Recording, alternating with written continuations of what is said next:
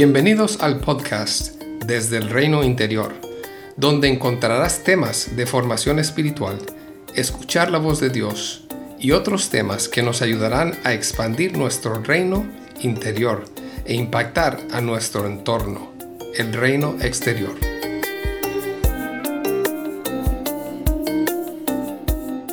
Hace unas semanas estuve con un bello grupo de mujeres que me pidieron que hablara sobre la identidad.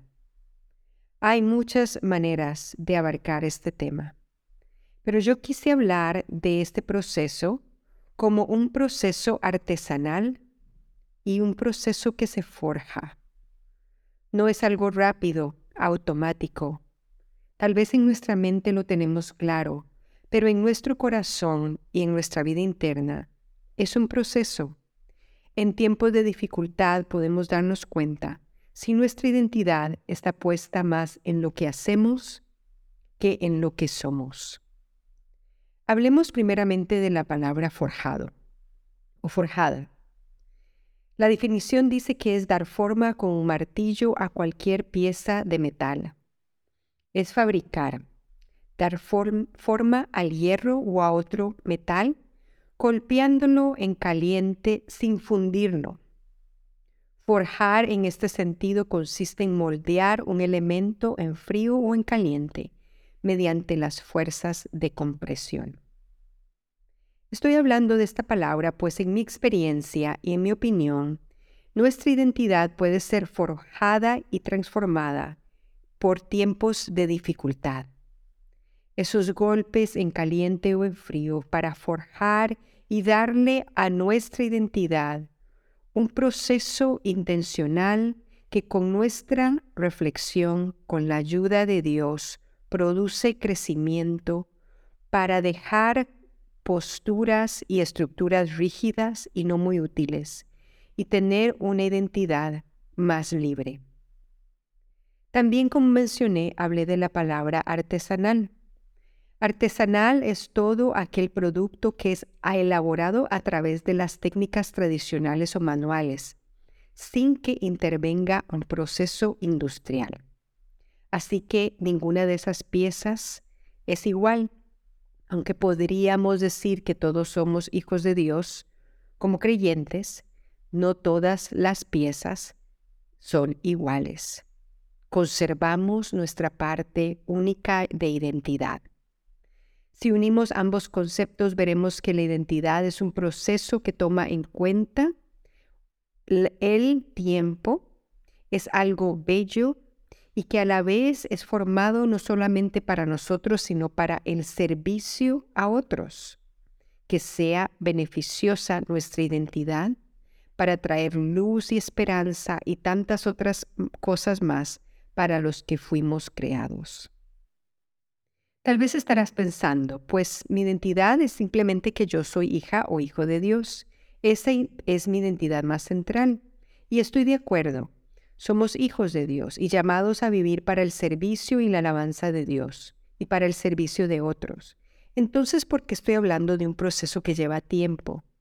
Pues creo que aunque podemos reconocer como cristianos que esa es nuestra identidad, toma un tiempo y toda una vida a veces para recordar que nuestros papeles, nuestras habilidades, nuestros trabajos, nuestros roles, nuestros talentos y nuestras relaciones no son nuestra identidad.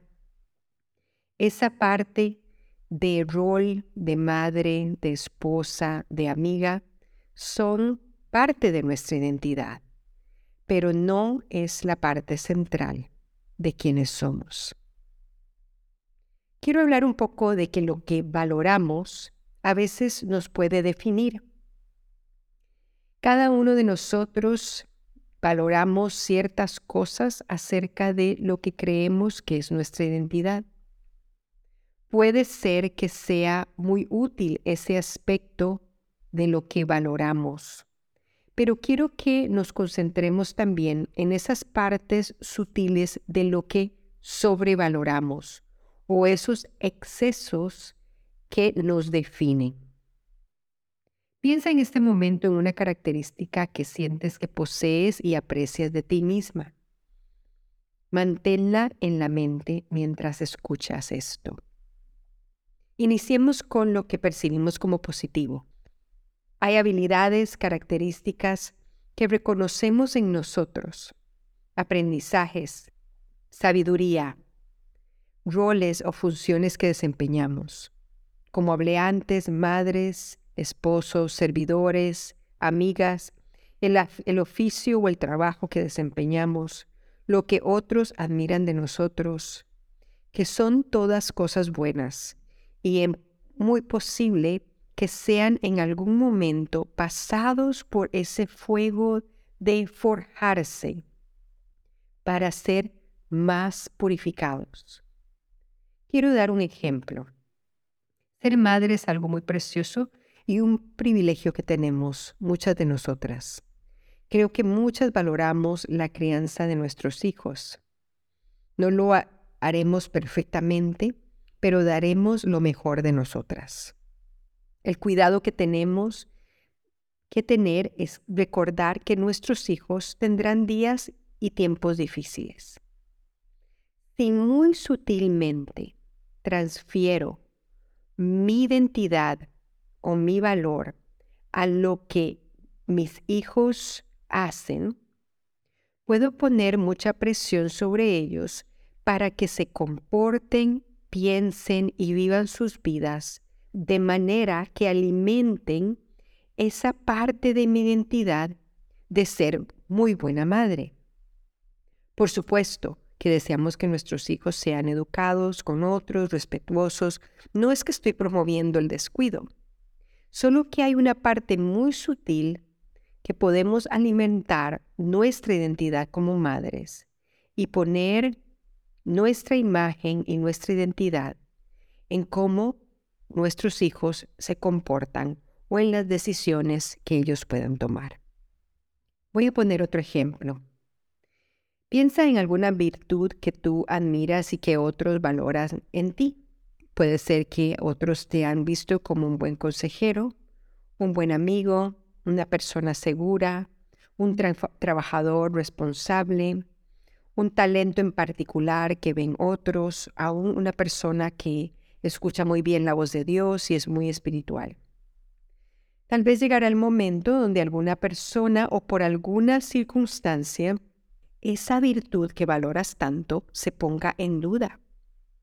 Esa cualidad que valoras y que otros valoran a veces puede producir una pérdida de identidad si hemos puesto demasiado valor en esa cualidad. Por ejemplo, si otros creen que yo soy muy buena consejera, pero en algún momento puedo haber hecho un error, puedo haber dicho algo que no fue de beneficio, en ese momento, si recibo ese comentario, puede ser que si he apoyado mucho mi identidad en ese rol de consejera, pueda preguntarme cómo estoy, cuál es el valor que tengo en ese momento. Es como que se produce una crisis.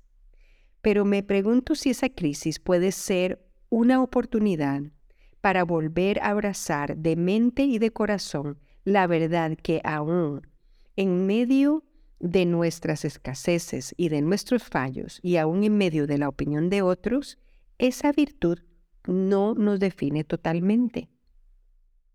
Así que te pregunto, ¿qué cualidades valoras? ¿Qué cualidades puedes que sobrevalores? Es también un ejercicio de la vida poder discernir y nombrar las cosas que percibimos de nosotros mismos como negativas, que pueden tratar de formarnos o de formar nuestra identidad. Por ejemplo, un fracaso, palabras o acciones de otros, una característica que no nos gusta de nosotras mismas, una debilidad que tenemos, o, nos encontramos en circunstancias de la vida que no esperábamos. Por ejemplo, una separación, un problema familiar difícil, una relación de pareja que es dolorosa. Puede ser que estas cosas nos lleven a pasar por un duelo y por mucho dolor, por una invitación a sanar y todo eso está bien. Y esos procesos a veces se convierten en un tiempo para recordar otra vez dónde está nuestro valor y dónde está nuestra identidad.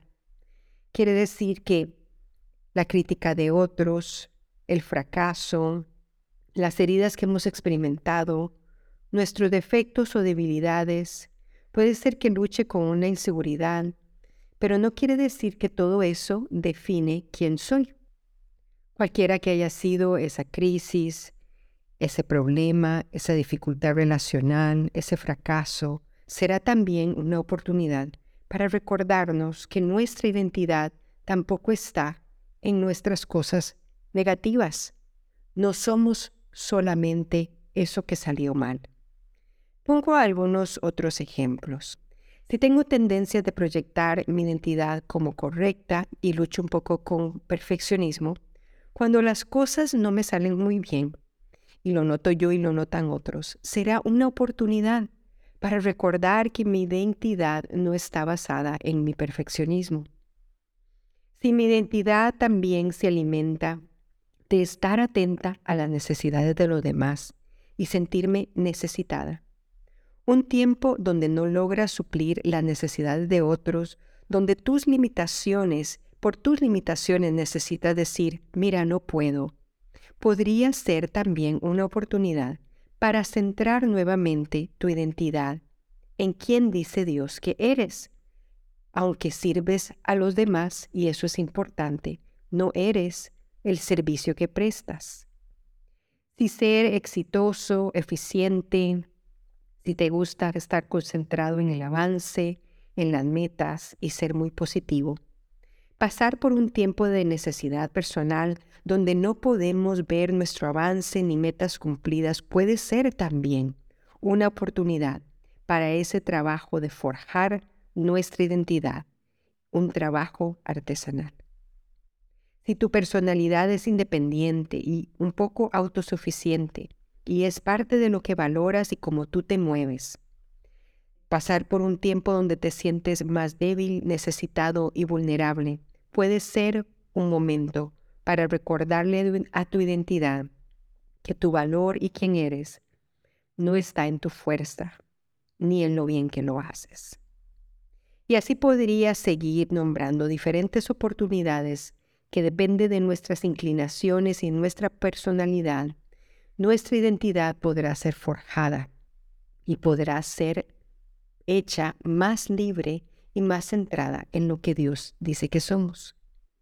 Hay muchos tipos de crisis y desafíos que serán oportunidad de poner nuestra identidad en ese proceso de fuego, de golpes que ayudan a forjar y purificar esa identidad de esos apegos y excesos sutiles, a veces no tan obvios para nosotros, aun si son cosas buenas.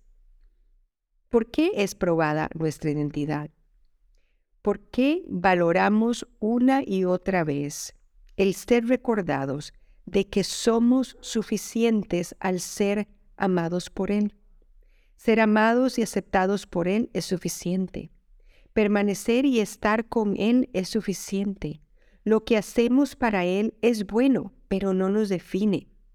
Somos amigos y no empleados. Él desea que seamos libres de otras cosas que tratan de definirnos, aún de las cualidades más preciosas que Él ha puesto en nosotros. No quiere decir que no escuchemos a las personas cuando con amor quieren decirnos algo acerca de nosotros mismos. Poner algo de nuestro carácter a la luz no quiere decir que no tomamos en cuenta esas cosas pero aún la crítica, aún constructiva de otros, no nos define. La realidad es que nosotros no nos vemos completamente, ni otros pueden vernos completamente. Una identidad centrada en Jesús es una identidad con libertad de ser auténticos, de mostrar tanto nuestra humanidad con su belleza como con sus sombras, y seguir abrazando de corazón y no solamente de mente, la identidad que Dios nos ha dado. Y a través de esa identidad poder ser instrumentos para recordarle a otros su identidad en, en Dios. quiero ir terminando y quiero animarte a leer con los ojos del tema de, de la identidad, la vida de Jesús. Él es un amigo compasivo, un acompañante que sabe el sufrimiento y las pruebas que pasamos mientras nuestra identidad es forjada en ese proceso artesanal. Y quiero hablarte de algunos momentos que quisieron definir a Jesús. Jesús, hijo de María. Qué interesante que dice que es hijo de María, pero no habla mucho de José. Creo que eso habla de la idea del misterio, pero también del estigma de un pueblo que no entendía su procedencia. Venía de un pueblo muy pequeño y que decían, uff, qué bueno puede salir de Nazaret. Fue admirado por sus milagros, pero también fue muy criticado por desafiar las tradiciones religiosas de ese momento. ¿Cómo vas a sanar el sábado? Esto no es permitido. ¿Cómo vas a perdonar a los, los pecadores? Las expectativas de otros también fueron algo que Jesús sintió. Los momentos donde otros querían que se comportara de maneras de esta manera o de la otra manera. La falta de entendimiento de sus más cercanos, que aún a través de los años todavía tenían problemas para entenderle. La percepción de muchos, mm, este solo se junta con pecadores. Podríamos decir que tal vez a Jesús le dijeron, ah, dime con quién andas y te diré quién eres pero realmente Jesús no sé, su identidad no se definió por quién andaba, porque realmente él amaba y andaba en busca y todavía anda en busca de gente necesitada que se reconoce pecadora. Y dime acerca de la parte final o de los momentos finales de la vida de Jesús. Para muchos, el final de la cruz fue un final de fracaso. Había muy poco entendimiento de cómo el que había hecho milagros, el que había resucitado, el que era el Mesías, había terminado ese proyecto y ese momento tan precioso de vida había terminado en la cruz. Aún había una falta de entendimiento de su resurrección. Y yo creo que todavía seguimos como cristianos y como seguidores de Jesús descubriendo y recordando la identidad y la naturaleza de un Dios. Él es perfecto y divino, y, aún así seguimos poniéndolo en duda. Espero que estos pensamientos te ayuden a meditar acerca de dónde tienes tu fundada tu identidad. Y también espero que este podcast te pueda ayudar a recordar que las cosas que tal vez estás viviendo en la actualidad pueden ser oportunidades para dejarte forjar, para recordar quién eres y para que continúe ese proceso artesanal, hecho a mano, no industrial, único que Dios está forjando en ti. Bendiciones desde el reino interior.